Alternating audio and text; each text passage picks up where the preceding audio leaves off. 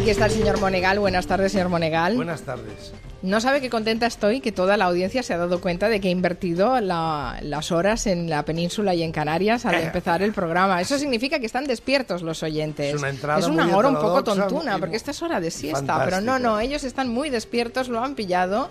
Incluso el señor Monegal también lo ha pillado, pero bueno, él no tiene mérito porque él se despierta tarde y entonces a esta hora es como si estuviera en No, su eh, primera hora de funcionamiento. Por eso que estoy a tope, a tope. A tope, a sí, tope. sí. Muy bien. A ver, ¿Qué ayer había- nos había quedado la petición de diversas y diversos oyentes que me pedían el tema de Adán y Eva, la nueva temporada. de Sí, se cuatro. comprometió con Julia ayer Sí. en hablar hoy de esa segunda temporada de Adán y Eva, que arrancó con una Eva sevillana y un Adat argentino muy efusivo. Y un vasco. Ah, ¿también había un vasco? Sí, ¿También había un vasco? también, sí, señora. Bueno, ¿este. Adán y Eva vale la pena? A ver, eh, este año se han ido a Filipinas. Buen Se han destino. ido a una isla mm, paradisíaca, el paraíso está allí, lo presenta naturalmente Mónica Martínez, vestida, es la única que va vestida, y entonces eh, llega, llega la paloma y luego van llegando los pollastres, primero uno, un argentino que se llama Martín, cuando se conocen los ponen uno en un extremo de la playa, el otro en el otro extremo, se van acercando en bolas y cuando están frente a frente le dice Martín, me llamo Martín. Y aquí te presento a Martincito. Vamos a escucharlo. Vale, ya así Martincito. no se me va la vista. Hermosa, hermosa. ¿Y de dónde sos? ¿De qué lugar? De Sevilla. Sevilla, el que perdió la silla. La verdad que soy músico yo y Ay. me gustan las cosas así espontáneas. No sabía con lo mío encontrar Qué y me encontré con una ¿no, belleza. Martín? ¿no? Eh, Martín y Martincillo. Martín y Martincito y- y señala, señala su, su cacahuete. La y dice, entrepierna, sí. Y aquí, y aquí te presento a Martincito. A ver, la novedad de este año. Bueno, esto en realidad es un programa como Mujeres y Hombres y viceversa, pero en bolas. ¿eh? Es un poco buscar el punto de ignición, ¿eh? ese punto de explosión entre un hombre y una mujer, y a ver si ligan, a ver si tienen celos y demás, y propiciar además los celos. La paloma está sola y siempre le ponen a dos pollastres. Este año han incentivado la pugna entre pollastres. La temporada anterior era más suave. Esta vez usan todos los medios para llevarse a, en este caso, la primera concursante que se llama Chari. Tanto el argentino Martín como el vasco Iñaki de Bilbao intentan, sobre todo el vasco. Cuando llega el vasco, claro, Iñaki dice, bueno, aquí...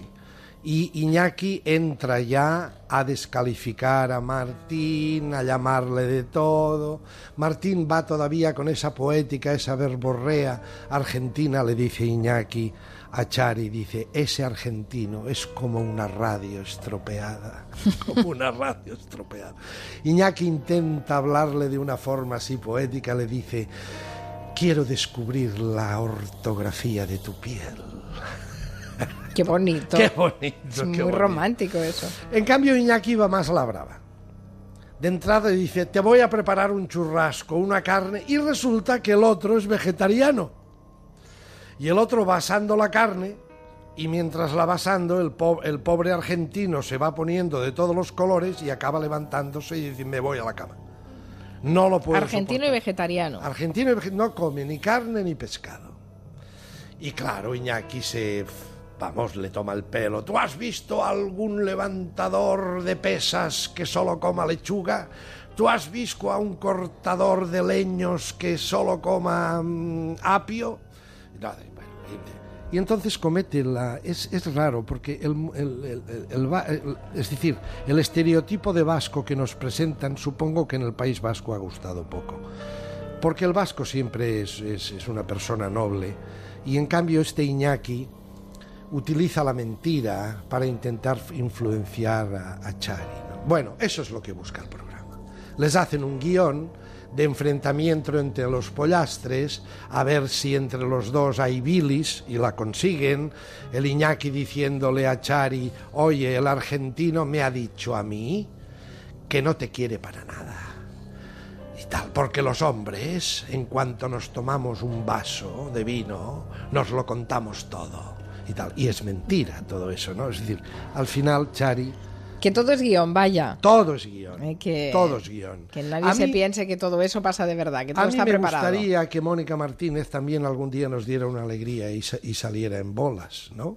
Para estar, digamos, a la altura de las circunstancias. Dice Adolfo Barragán, oh my god, argentino y vegetariano. No, hijo, no, ese era una pátrida. Ha Bien, eso es lo que ha habido. Bueno, Gran suceso ayer de otra vez esa criatura de Velvet que a mí y yo desde aquí... ah, pensaba que iba a hablar de Pau Gasol y del básquet. Siempre he significado que es uno de los pilares, a pesar de que no figura en la cabeza de cartel, es uno de los pilares, desde mi punto de vista, de esta, de esta teleserie. Estoy hablando de Raúl de la Riva, Asier Echeandia. Extraordinario. ¿Sabe lo que les pasa? Tiene la colección preparada, acabada, diseñada, las telas compradas para ya estallar Velvet como el gran centro comercial de las mujeres con posibilidades económicas y resulta que la competencia, con una treta muy canalla, consigue los patrones de todas las piezas y sacan la colección la misma antes que Velvet.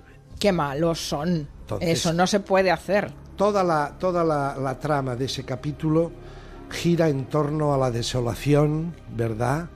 A la orfandad de el gran Raúl de la Riva. Llora, se desespera, hace una gran, gran, gran actuación. Me Ha visto a Albert Rivera hoy con Ana Rosa Quintana. Ah, estas ceremonias Ese que paseo hace. de 24 horas, ¿sí? Sí, por la Barceloneta. Hombre, una vecina de toda la vida. Me cuidaba de pequeño, ¿eh? Sí, era su canguro. ¿Y qué tal era de pequeño? Muy bien. ¿Qué va a decir aquí Muy espabilado, muy espabilado. Ah, era listo ya. Muy listo. Hola, cariño. ¿Estás? Bien, es que estaba con los Con los rulos.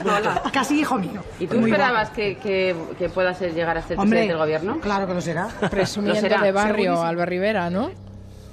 En general, todos estos encuentros de Ana Rosa Quintana, no solamente los de ella, pero en este caso hablamos de esto. Eh, estas 24 horas con, con Mariano Rajoy en los jardines de la Moncloa y en el Palacio, en la sala de ministros, con, con Pablo Iglesias en su pisito de Vallecas y circulando por allí haciendo footing, ahora con Albert Rivera.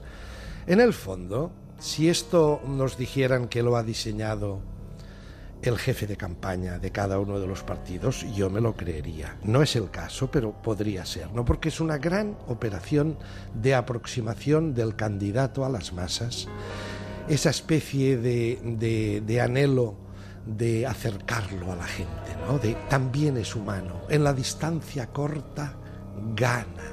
Eso es común en todos ellos, ¿no? Claro, como llegan elecciones, ¿verdad?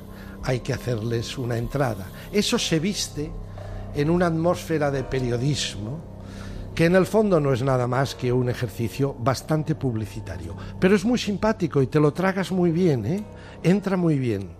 Entra de una manera fantástica. Señor Monegal, hasta el lunes. Buen fin de semana. Adiós. En Onda Cero, Julia en la Onda.